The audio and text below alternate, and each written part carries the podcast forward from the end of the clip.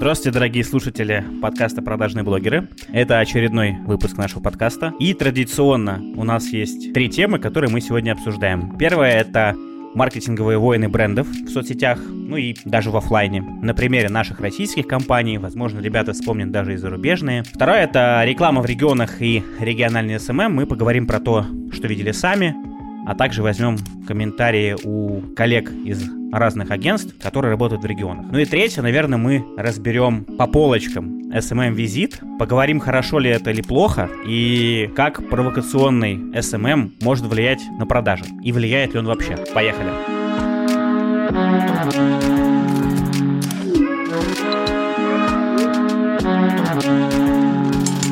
На самом деле, когда я готовился к выпуску и когда подбирал, формировал темы, которые мы будем обсуждать, почему я выбрал маркетинговые войны брендов? Я думаю, вы, наверное, понимаете, потому что у нас на неделе на этой произошел так называемый обмен любезностями, по которому, на самом деле, честно говоря, давно уже соскучился. Обычно у нас Альфа-банк зажигает с Тиньком в Твиттере, ну и, честно говоря, с этого все и особо и началось. Если краткая предыстория, то Альфа-банк представил свой обновленный офис, и вывеска в технопарке на офисе, на ней было написано, что ребята из здания напротив, решайтесь. И вот дальше началось, что сначала напротив ответили им коллеги из МТС банка, которые написали «Мы решили, два бигмака, фри и колу» соус не надо. И когда казалось бы, что все уже закончилось, там к этой истории подключился еще Макдональдс, который написал, что Макдональдса хватит на всех, не ссорьтесь, типа мы уже в пути. Я вот подумал, есть ли у вас какие-то в голове примеры того, как бренды круто троллят друг друга в соцсетях? Давайте, наверное, начнем с каких-нибудь российских примеров, потому что все-таки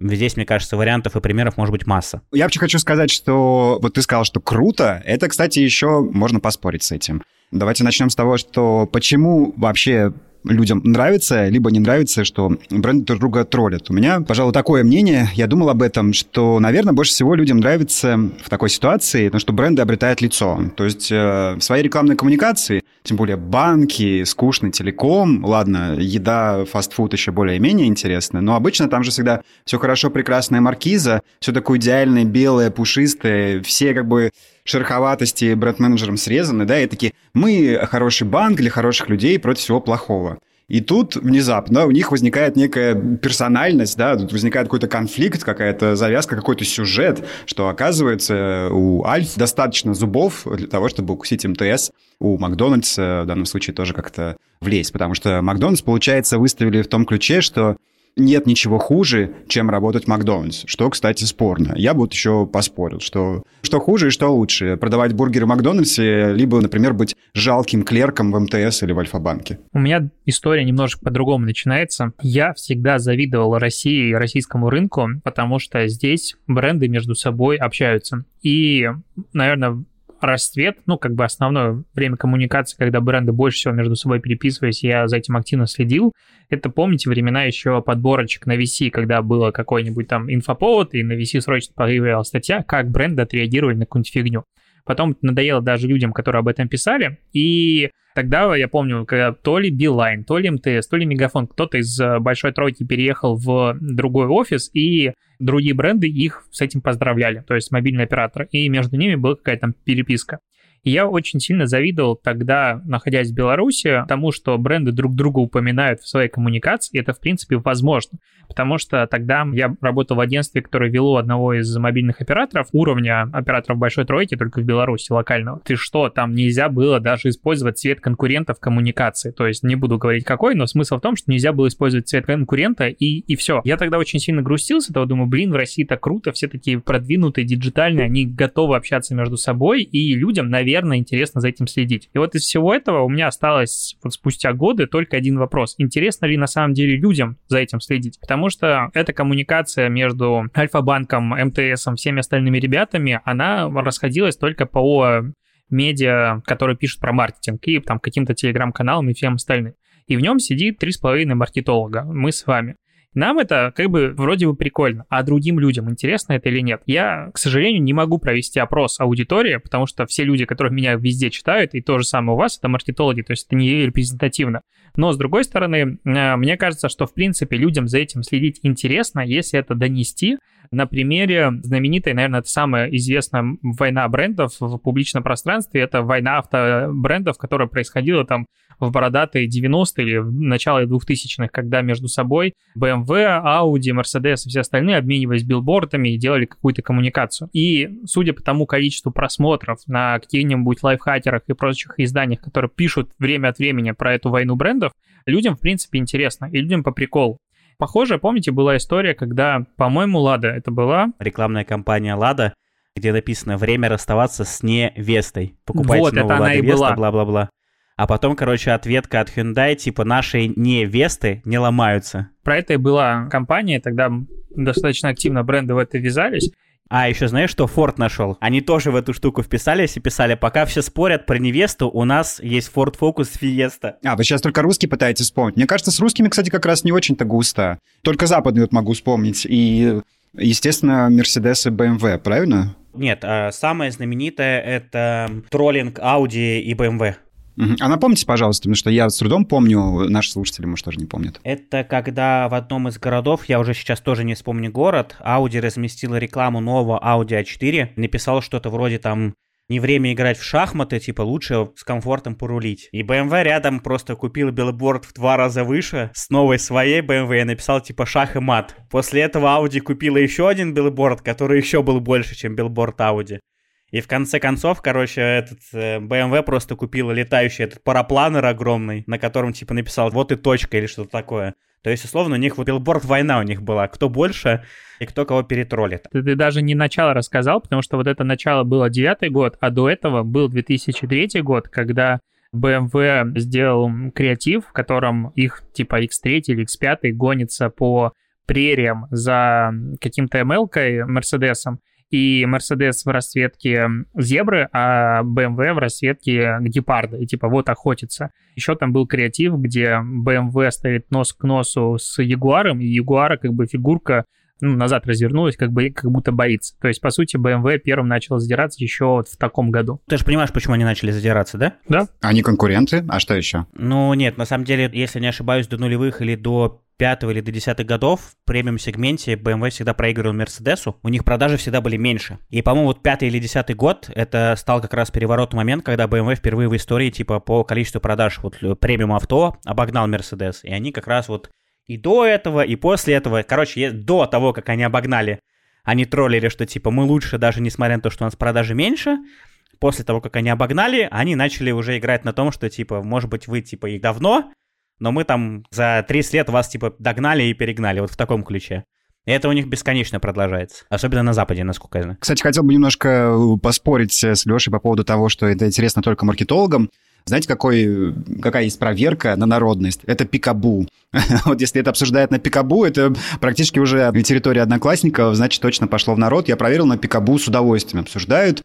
И как раз историю и с Альфа, и с МТС последнюю. И вот пишут, что публичный степ брендов – это всегда весело. То есть не только маркетологам это интересно. Ну вот я про это и говорю, что как только я вижу где-то статьи на каким-нибудь лайфхаке или прочих изданиях с большим количеством просмотров про маркетинговые войны, тогда я понимаю, что людям это действительно интересно. Но это надо выносить из тусовки куда-то вовне. Это да, согласен. Я себя, знаете, на какой мысли поймал? Когда готовился к выпуску, я сел и такой думаю, так, вот у нас будет вот эта тема про то, как э, бренды троллят друг друга в соцсетях.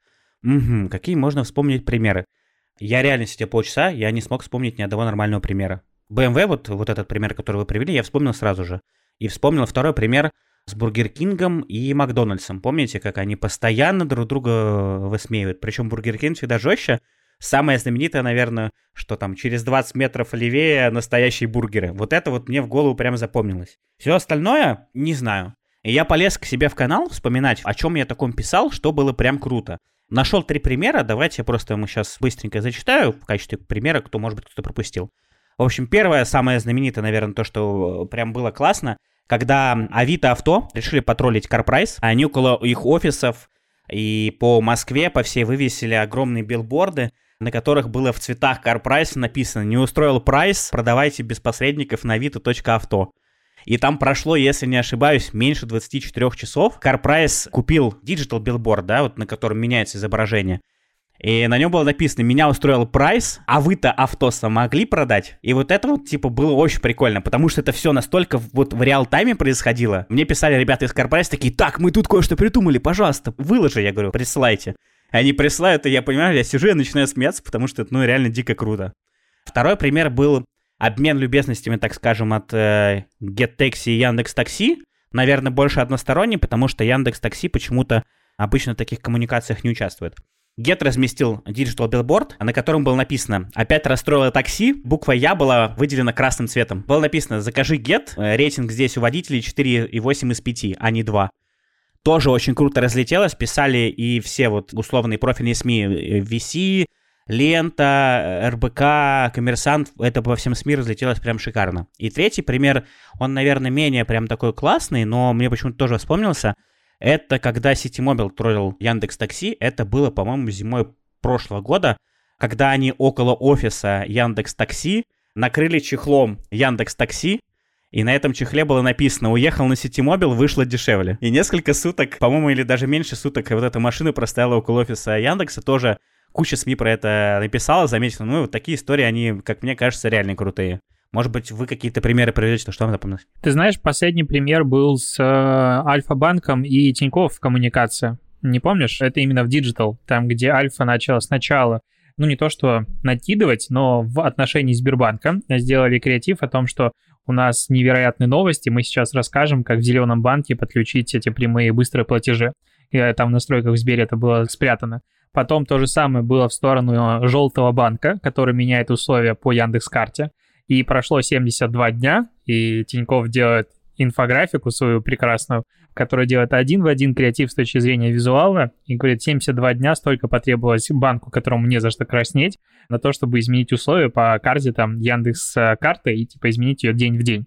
И вот это вот было, на мой взгляд, очень красивый ответ. Причем там фишка была в том, что Тиньков ввел плату за обслуживание карты там с какого-то тарифа. А Альфа немножечко изменила условия карты, но изменила в любом случае, объяснила об этом людям, объявила постфакту.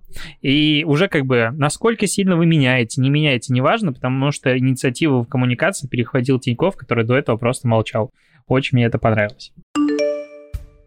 Спонсор сегодняшнего выпуска, равно как и всего первого сезона, Билайн. И у них есть один классный продукт, про который стоит рассказать подробнее. Это Билайн ТВ. Что это такое? Это доступ к фильмам и сериалам, как новинкам, так и классике, популярным телеканалам, трансляциям живых концертов музыкальных. Кроме этого, внутри приложения есть партнерские сервисы, то есть это как бы агрегатор стримингов. Иви, more.tv, Амедиатека, Старт, Viasat, Play, Kids, SketchUp, вот и другие. Таким образом, на одной площадке вы можете посмотреть и «Чики», самый смелый новый русский сериал с Ириной Горбачевой, и «Страну Лавкрафта», хоррор-хит новый от HBO, и сериал «Мы те, кто мы есть», который называют «Новой эйфорией». К одному аккаунту можно привязать до пяти устройств, от смартфона до смарт-телевизора.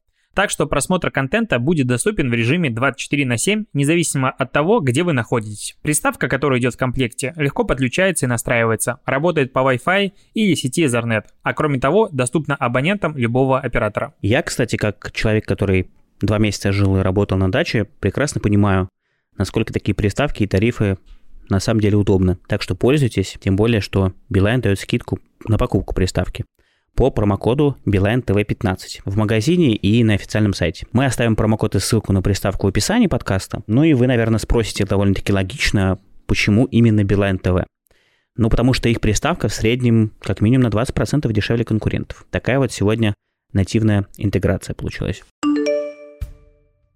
Говоря про первую тему, мы можем плавно на самом-то деле переходить и к следующей теме. Это тема, связанная с тем, что из себя представляет бренд визит в соцсетях. Почему я решил поговорить на эту тему? Во-первых, потому что действительно они очень часто задевают и троллят конкурентов. Они обожают все время задевать Durex в своих публикациях так или иначе. Либо об этом им напоминают их подписчики, либо они прям приходят в соцсети Durex и там уже что-то оставляют в комментариях.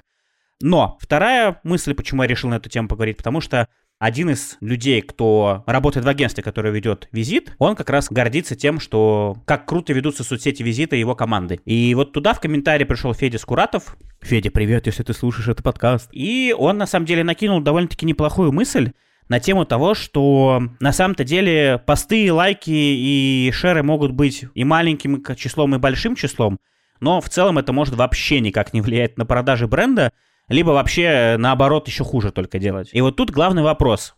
Могут ли как-то соцсети, на ваш взгляд, влиять на продажи? То есть, условно, если мы замеряем, да, соцсети, смотрим не только на то, сколько подписчиков прибавляется, какой ER, какая упоминаемость, какое комьюнити формируется. Мы говорим чисто про продукт, где конечная история — это продажи. А я так предполагаю, что, скорее всего, визиты, которые последние годы, насколько я знаю, был далеко не лидером рынка, потом вы, возможно, меня поправите, у них дела с продажами обстояли не очень. И Panda Digital, это агентство, которое ведет э, сейчас визит, одна из задач была как раз не только увеличение числа комьюнити и развитие его, но и влияние на продажи. Вот как вы думаете, может ли бренд путем вот таких шуток и всего остального влиять на увеличение количества продаж, на запоминаемость, на узнаваемость и на все остальное? Но упоминаемость, безусловно, да. Здесь э, скорее можно упоминать пиар, потому что вот я не рискнул прочертить прям э, четкую корреляцию между тем, что делают визиты и их продажами,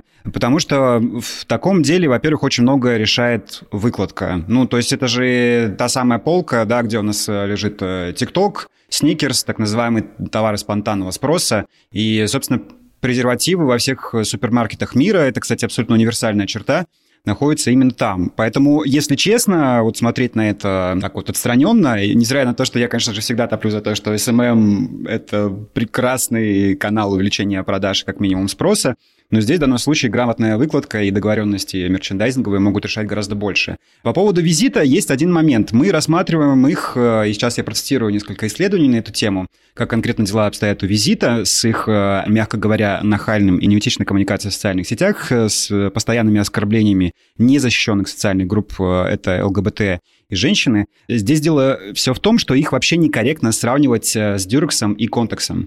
Потому что визит — это псевдозаграничный бренд. Началось все в 90-х. Товарищ, которого зовут Игорь Байков, решил в 90-х начать делать презервативы и выдать их за западный бренд. Тогда это была довольно частая история. Сейчас перечислю бренды, которые кто-то, возможно, и я вот, кстати, тоже э, какое-то время считал, что это именно очень международные американские глобальные бренды. Sela, бренд э, обуви Камелот, O'STIN, Finn Flare, Чай Tess, Чай Ahmad, Jardin, кофе, это Орими Трейд, Faberlic, Erich Krause. Это все абсолютно русские компании, зарегистрированные где-нибудь в мытищах. И Vizit таким тоже является. Дело в том, что я вступал с ними в коммуникацию в Твиттере, они это отрицают. То есть, в принципе, о чем можно говорить, как можно доверять людям, которые работают на Vizit или с ним – если ключевой их брендинг — это абсолютнейшая, вопиющая ложь. Здесь дело даже в том, как они называются. Дело в том, что визит звучит по-западному, и вроде как это международное слово, ну, как минимум, там, глобальный английский. На самом деле нет. Если бы это было так, то третья буква была бы «С». И именно так они изначально и назывались. Собственно, та байка, которую они рассказали коммерсанту, похожа на правду, что просто в какой-то момент дизайнер их, вот когда уже первый брендинг, первые коробки печатались, сказал, так это же висит, что для презерватива как бы не очень. И именно поэтому они его исправили. Если мы зайдем, посмотрим их фейсбучную страницу в разделе «Прозрачность», мы увидим, что среди 15 менеджеров, которые вроде как глобальную страницу визита обслуживают, все они из России – что они отвечали мне в Твиттере? Они говорили, Павел, вы не правы, у нас головной центр э, в Берлине, в Германии, мы здесь продаемся. Они не учли, что я-то в Берлине прямо сейчас нахожусь. И я вижу, какие презервативы лежат у кассы. Там никогда нет ни единого визита. Более того, я специально исследовал, существует ли хотя бы мини-ГМБХ, это аналог ИП, либо ГМБХ, это аналог ООО, в Германии, либо хоть где-нибудь в Европе, который как-то связан с ВИТом, его не существует. Есть только русское юридическое лицо, которое все это время выдает себя за аналог Дюрекса и Контекса. В Европе, где бы я ни был, всегда есть Дюрекс, Контекс, иногда Маскулан, иногда корейский Интам. Это Интайм, это дешевый сектор как раз для студентов. Вот и все. Это чисто русская история, и которую нужно оценивать таким образом. Поэтому ничего удивительного, что DSM Group — это то самое исследование, на которое ссылался Федор Скуратов, продажи презервативов в России по прошлому году. У Дюрекса в России 46% рынка, у Контекса 41%, и у Визита 3,8%, то есть даже 4% нет. При этом они сильно падают, падают больше всех 20% в год. То есть это вообще никак не коррелирует э, с их охватами и уж тем более там, с их э, премией сомнительными, которые они получают. Дело в том, что это просто русская ООО «Чебурашка», которая пытается выглядеть как бы чем-то интернациональным. Первое, что нужно сделать, чтобы все это поняли. И Ахмат, кстати, тоже. Некоторые со мной спорят по поводу Ахмада, но вот у меня есть плюс, то, что я прилично поездил по миру. И я Ахмад Ти за границей видел всего один раз. Это было в Аргентине на русской полке. Они стали рядом с гречей и там каким-то русским кефиром. Поэтому их просто даже нельзя сравнивать. Они не те, за кого себя выдают. Паш, для наших слушателей, возможно, кто-то не в курсе будет. Расскажи еще про награды. Что ты ими подразумеваешь под этим? Потому что многие могут не понять. По поводу визита, как их защищают? Обычно говорят, что те, кто их защищает, давайте шутить. Не запрещайте нам шутить над чем-то.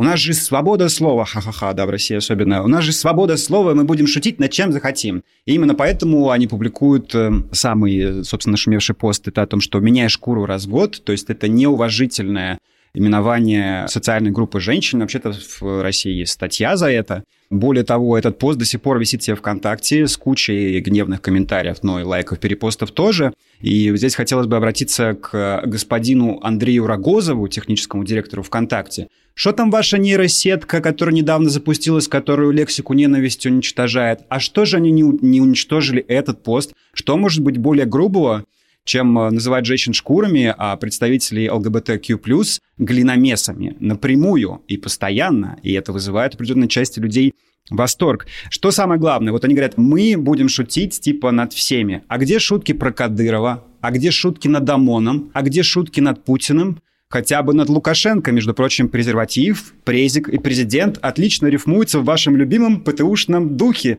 Где же шутки про Лукашенко? А их нету и не будет, потому что это трусливые шавки, которые будут обижать и задирать тех, кого и так уже обижают. Это ЛГБТ+, и женщины.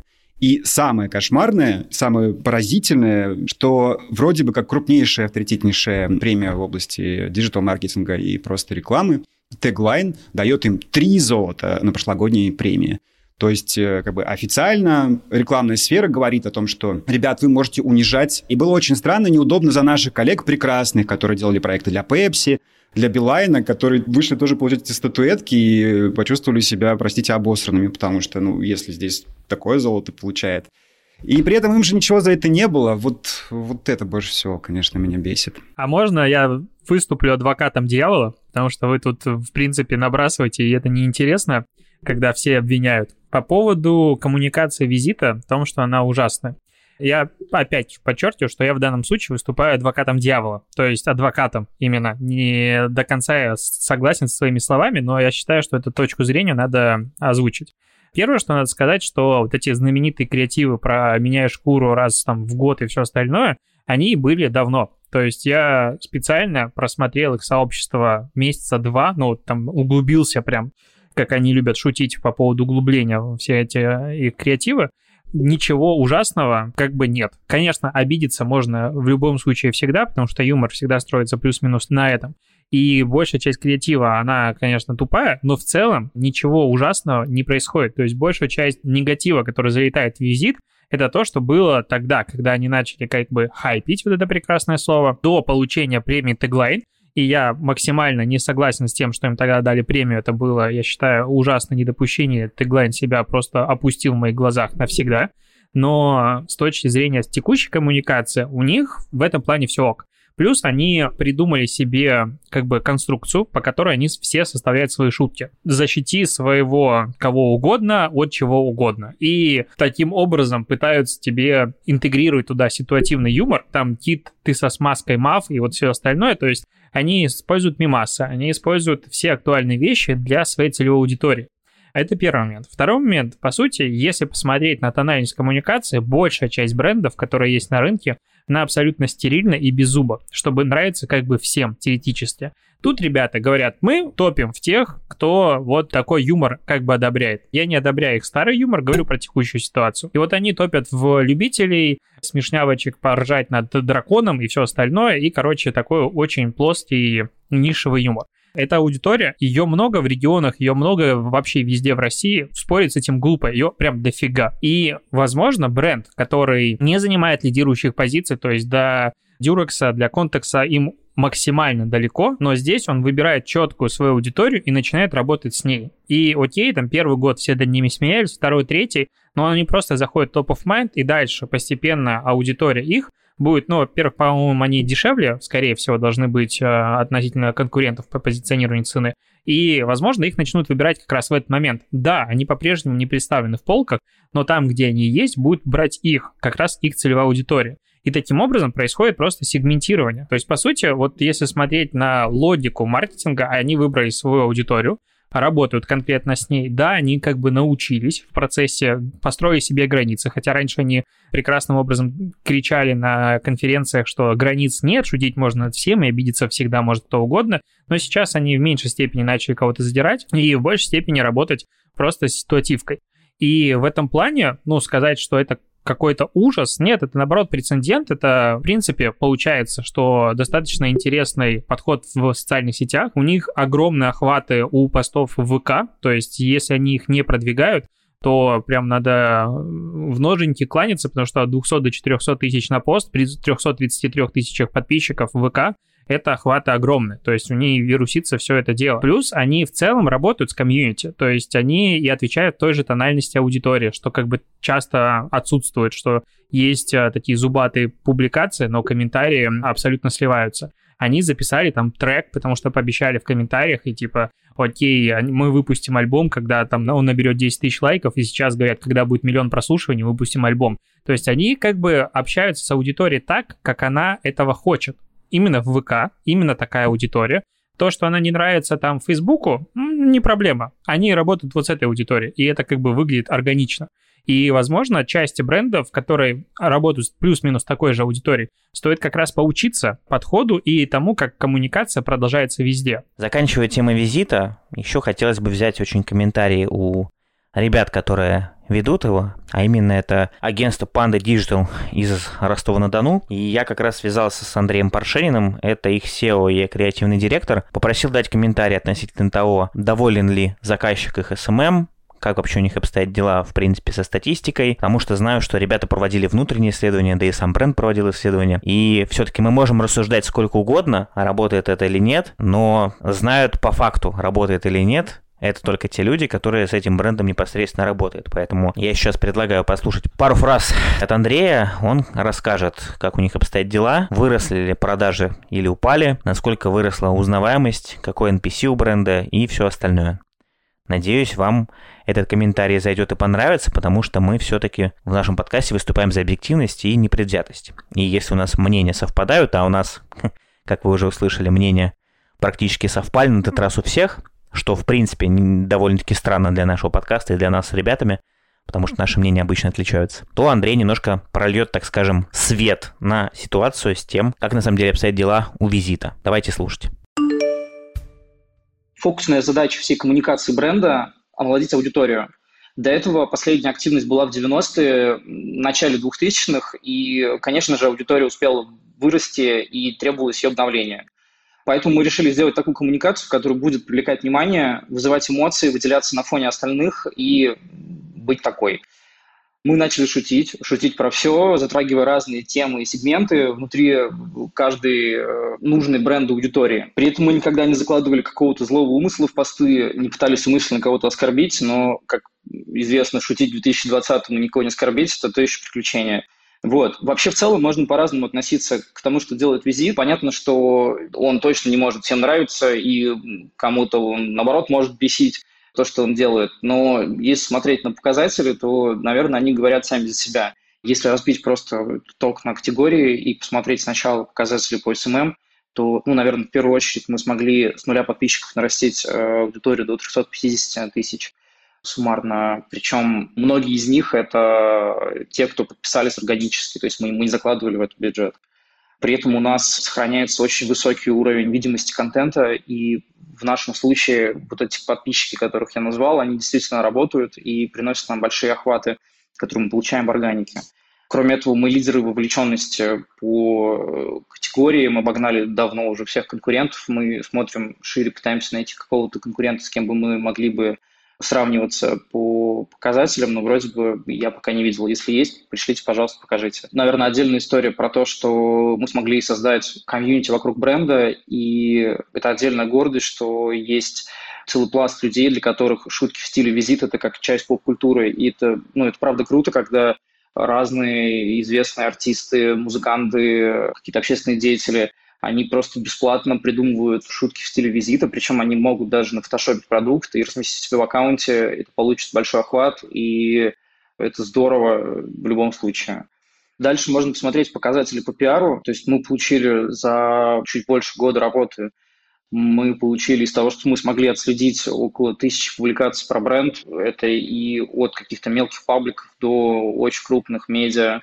Мы практически попали на Первый канал, там не хватило, вот карантина, если бы не было, то были бы в эфире Первого канала. Суммарный PR-value, который мы смогли посчитать, исходя из тех публикаций, которые мы получили, это порядка 14 миллионов рублей, то есть мы смогли сэкономить бренду. Опять-таки, учитывая, что изначально мы выходили в коммуникацию с ограниченным бюджетом, да, и у нас есть более сильный конкурент, который обладает значительно большими бюджетами и может просто покрыть медийно весь интернет, да, то эти показатели, они превосходные. Наконец, если перейти к бизнесу, то прежде всего, да, та цель, которую перед нами ставили, то есть вырастить знание аудитории, показатель знания по итогам 2019 года вырос на 120%, рост продаж в целом увеличится на 15%. То есть мы ждем, конечно, итогов еще 2020 года, но, в принципе, мы видим, что динамика положительная, и показатели продолжают расти вверх, где-то сильно, стремительно, где-то нет, ну вот как-то так. Еще один человек, который согласился дал, дать мне комментарий. Как вы уже поняли, мы сейчас обсуждали с вами SMM Vizit'а. Как мне кажется, в том числе их соцсети, особенно Twitter, посты оттуда разлетаются на ура равно как и из ВКонтакте. У нас есть один человек, посты которого тоже обычно набирали хороший охват и большое количество вовлеченности. Это Саша Кукалев, экс-SMM Красный-Белое, а ныне SMM Mail.ru Group. Давайте послушаем его мнение касаемо SMM визит. SMM-визита хорош тем, что он вызывает эмоцию. У кого-то резко негативные, отрицательные, у кого-то положительные, но никто не остается равнодушным. У всех появляется какое-то свое мнение, все хотят что-то высказать про их SMM. А теперь вспомните любой другой бренд, крупный, который действует по методичке, делает все правильно, безопасно, чтобы понравиться всем. Что, не можете ничего вспомнить интересного? А все потому, что вроде классно делают, а эмоций никаких. Да, увидел, да, такой, о, клево, молодцы, классно, безопасно, здорово, никого не обидели, для всем угодили, а эмоций-то нет никаких. Вот именно поэтому SMM Vizit и хорош. Третья тема, про которую мы сегодня будем говорить, это региональный SMM. И пришла она мне в голову почему? Потому что я отправлялся в двухнедельное путешествие по Кавказу и в том числе поехал по такому маршруту Волгоград, Кисловодск, Пятигорск, Владикавказ, Грозный и Махачкала. И в каждом из городов я видел просто, честно говоря, уже таким, наверное, более профессиональным, ну не профессиональным, а у меня уже профдеформация, наверное, какая-то, да, так можно если сказать. Я постоянно обращал внимание на то, как выглядит наружная реклама на то, сколько ее и прочее. Вот у меня сложилось ощущение, что практически все города, перечисленные за исключением, наверное, Грозного, наверное, и немного Кисловодска, они остались по уровню развития наружной, в том числе и рекламы, где-то, наверное, в начале нулевых, как это было в Петербурге у нас. Помните, да, этот момент, когда, ну, это был тот период, петербуржцы меня, наверное, точно поймут, когда весь Невский был завешен просто рекламой. Он, э, весь верх были перетяжки с рекламой. Через каждые несколько метров стояли билборды. Доходило даже до того, что на балконах жилых домов расположенных на Невском проспекте, вывешивали рекламные тоже растяжки, и это было по всему городу. И это уже не говоря про то, что еще было куча всяких строительных лесов, которые, как правило, обычно, помните формат такой, бумажку, да, залепил, я на отдых, или там, не знаю, рисование, что-нибудь такое. И все вот это залеплено. И весь город пестрил просто огромными рекламными транспарантами, либо просто огромным количеством рекламы. На въезде в Грозный у меня было такое ощущение, потому что мы ехали на машине, и через каждые 10 метров стоял билборд с рекламой. И это было на протяжении примерно 3 километров. Вы представляете, вы едете 3 километра, если не ошибаюсь, там я в итоге насчитал порядка 20 билбордов абсолютно разной рекламой. В самом Грозном, кстати, на удивление, наружная реклама доведена до идеала, можно так сказать. Там вообще в этом плане все очень чистенько и аккуратненько.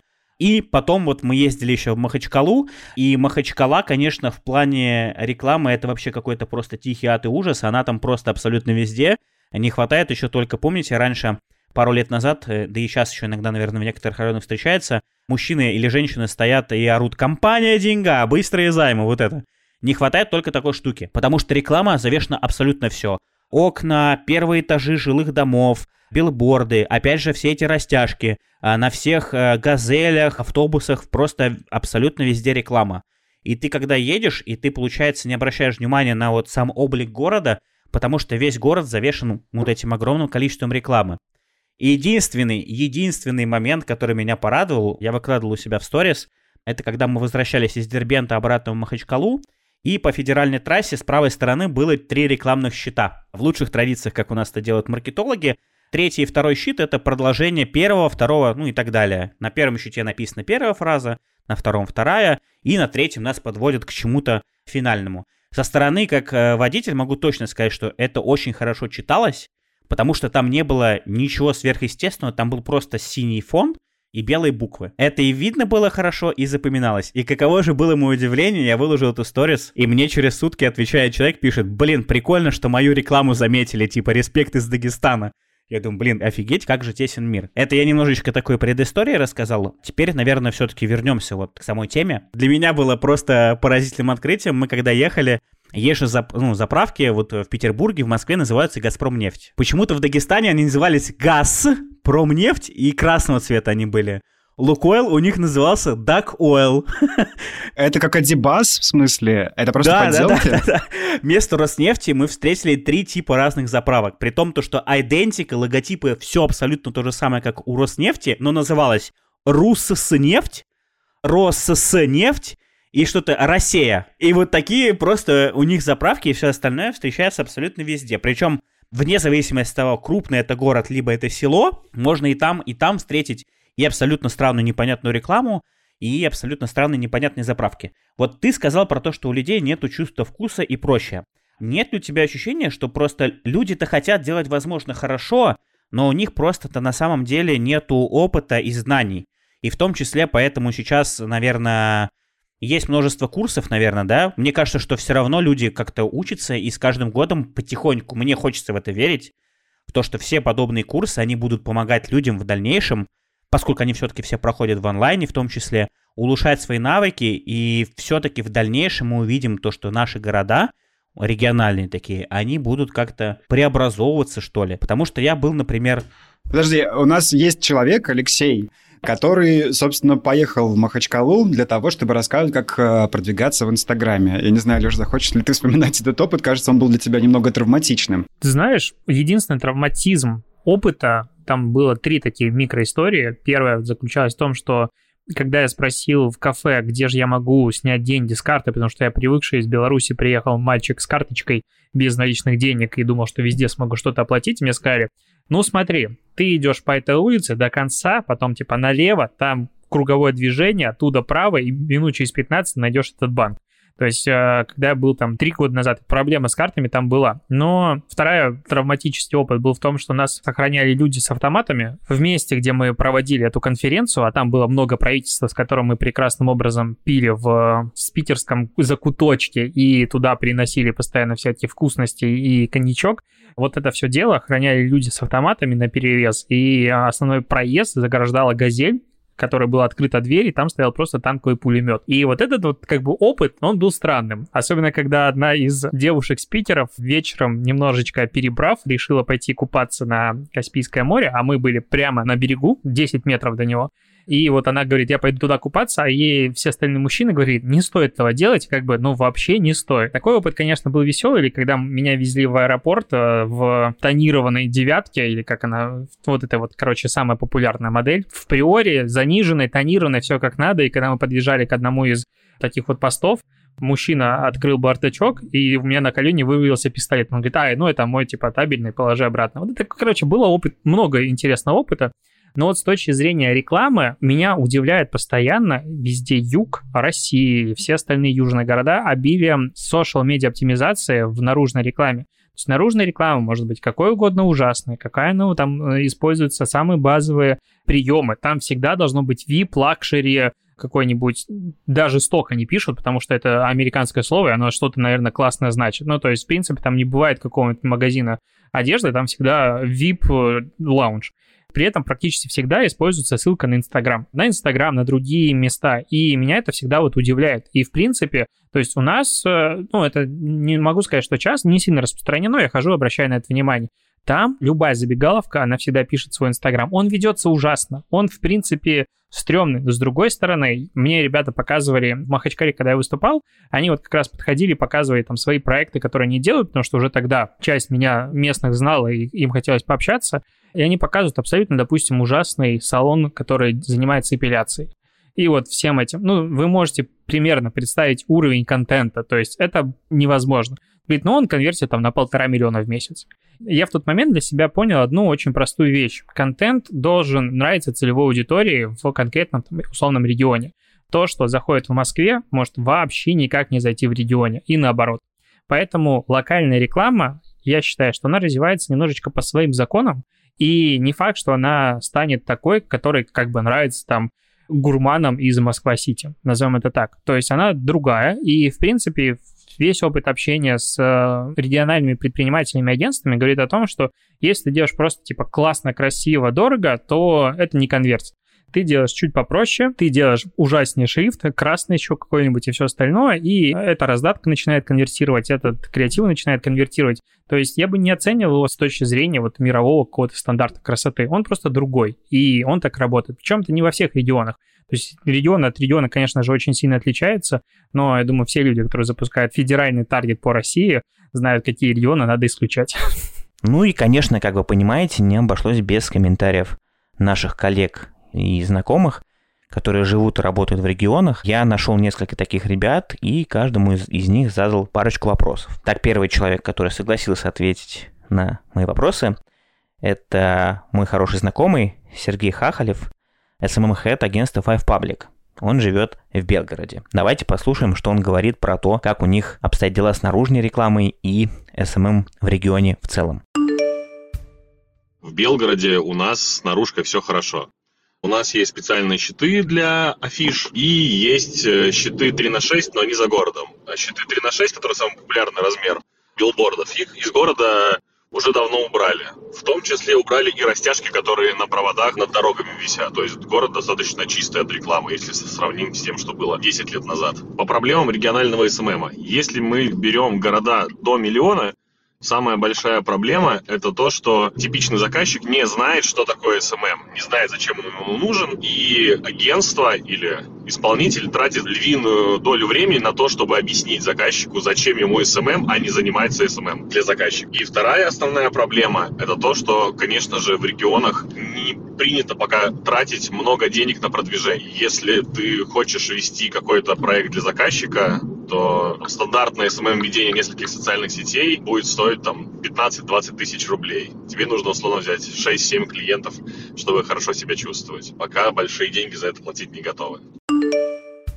Ну, еще один э, мой хороший знакомый, который согласился дать комментарий относительно того, как обстоят дела с наружной рекламой и SMM в регионах, это Чучакин Артем, партнер агентства «Идея Нова» из Новосибирска. Сейчас он расскажет тоже пару слов о том, как у них обстоят дела с SMM и наружной рекламой. Самой проблемы со спросом на SMM в регионах нет, потому что это единственный, наверное, сейчас формат для рекламы микробизнеса. Но все-таки для микробизнеса SMM — это не работа на узнаваемость, лояльность, а это продажи. Причем быстрые продажи здесь сейчас. Поэтому, если посмотреть вообще компании из регионов, то в большинстве своем это компании, которые работают непосредственно с рекламой, таргетированной рекламой, потому что спроса и контент у них просто не покупают. Ну, а зачем? Ведь есть фрилансеры. Часто говорят, что Новосибирск — это город фрилансеров. У нас здесь действительно много исполнителей небольших, и даже мелкие и средние компании нанимают фрилансеров для производства контента, работают с фотографами, и, собственно, все у них неплохо. Но когда доходит время до каких-то более сложных вещей, когда вдруг им нужны продажи, они решают обратиться к агентствам, то они приходят уже с завышенными ожиданиями, так как хотят получить результат здесь сейчас. Но это как бы невозможно, потому что там нужен какой-то, какие-то комплексные работы, и часто они этого не покупают. Поэтому мы не особо ищем клиентов, а стараемся рассказывать, э, проводить какие-то образовательные мероприятия, семинары, рассказываем о своих кейсах и стараемся работать с входящими заявками, которые уже готовы к тому, чтобы осознанно работать в социальных сетях. Начнем с того, что в Новосибирске слишком много наружной рекламы. В 2013 году у нас был скандал после приезда Германа Грефа, когда он высказался об обилии наружной рекламы около здания Сбербанка. Тогда ее оперативно сняли, затем вернули обратно, но с тех времен ничего особо не изменилось. По моему мнению, в регионах плохо отлажена сами правила размещения наружной рекламы. Иногда используется в макетах какой-то сексуальный подтекст, после чего чаще всего какие-то скандалы происходят. В макетах используют много мелкого текста, макеты плохо составлены композиционно. Можно на макете увидеть того самого парня с первой страницы Шуттерстока. Но, конечно, такие макеты принадлежат больше местным небольшим компаниям, которые не хотят тратиться на производство рекламных материалов. А еще можно увидеть такой э, формат размещения рекламы, пережиток прошлого, как транспарант, перетяжку, который растягивается над дорожным покрытием. Но их, этих форматов, конечно, становится меньше, потому что власти запрещают такое размещение но до сих пор их можно увидеть где-то даже в центральных улицах города. Но чаще всего это, конечно, самодеятельность компаний. Но из хорошего можно отметить, что у нас начинает появляться Digital One, который развивает размещение Яндекс, например. Но в Новосибирске, например, у нас появился раньше оператор такой наружки. Это местный, местная компания Дрон, и благодаря чему микробизнес – смог размещаться таргетированно на таких билбордах с небольшими бюджетами и достаточно успешно.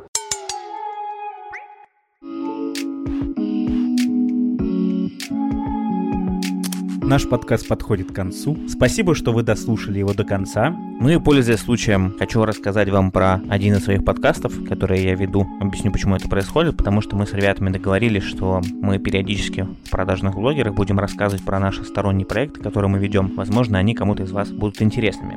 Подкаст у меня называется «У меня бомбит», и я его веду со своей коллегой по работе в GrowFood, Катей Нечаевой. Выпусков пока что не очень много, всего лишь 4. Мы обсуждали уже политическую рекламу, гивы, ситуацию с Аэрофлотом и их пиаром, и ВК, как вы помните, когда они запускали рекламную кампанию вместе со Spotify. Четыре выпуска. Прослушивание там, кстати, уже более-менее нормально, потихонечку подбирается к 5000. Это, конечно, не так много, как у продажных блогеров, но подкаст записывается, так сказать, по щучьему велению, по моему хотению. То есть, когда у нас находится тема, на которой мы действительно бомбим, мы одновременно с Катей созваниваемся в зуме, и записываем этот подкаст. Как правило, это очень живые эмоции. Мы четко по полочкам расписываем, какие ошибки совершают бренды, что они делают не так, как они могли сделать на самом деле правильно, или как можно было сделать лучше. В общем, для тех, кому тема рекламы и маркетинга интересна и фейлов, я думаю, этот подкаст точно заценят. У него пока что не очень много оценок, и я буду очень вам благодарен, если вы найдете его в поиске, послушаете, напишите свои впечатления в отзывах, ну и подпишитесь. Пожалуйста, не забывайте ставить там оценочки в iTunes. Почему только в iTunes? Меня тут недавно в личку спросили, а почему только в iTunes можем ставить оценки? Я говорю, ребят, ну потому что Оценки можно ставить и оставлять отзывы только в iTunes. В остальных вы можете только поставить лайк. Поправьте меня, если это не так. В Яндексе и в Spotify можно просто лайкнуть и подписаться, правильно же? Вы можете оставить отзыв, уважаемые слушатели, на Казбоксе. У нас там довольно много подписчиков, между прочим, несколько тысяч. И отзывы там тоже регулярно публикуются. Отвечаю на них только пока я. Не всегда цензурно. И не забывайте, пожалуйста, про то, что у нас есть телеграм-канал и расширенная версия на Патреоне. Что выходит в телеграм-канале? В телеграм-канале мы, как правило, обсуждаем какие-то новости между собой. Это неформальный такой вариант беседы. Там уже больше трех тысяч подписчиков, поэтому если нет, вас еще там, обязательно подписывайтесь. Ссылочку мы оставим в описании. И, конечно же, это расширенная версия на Patreon.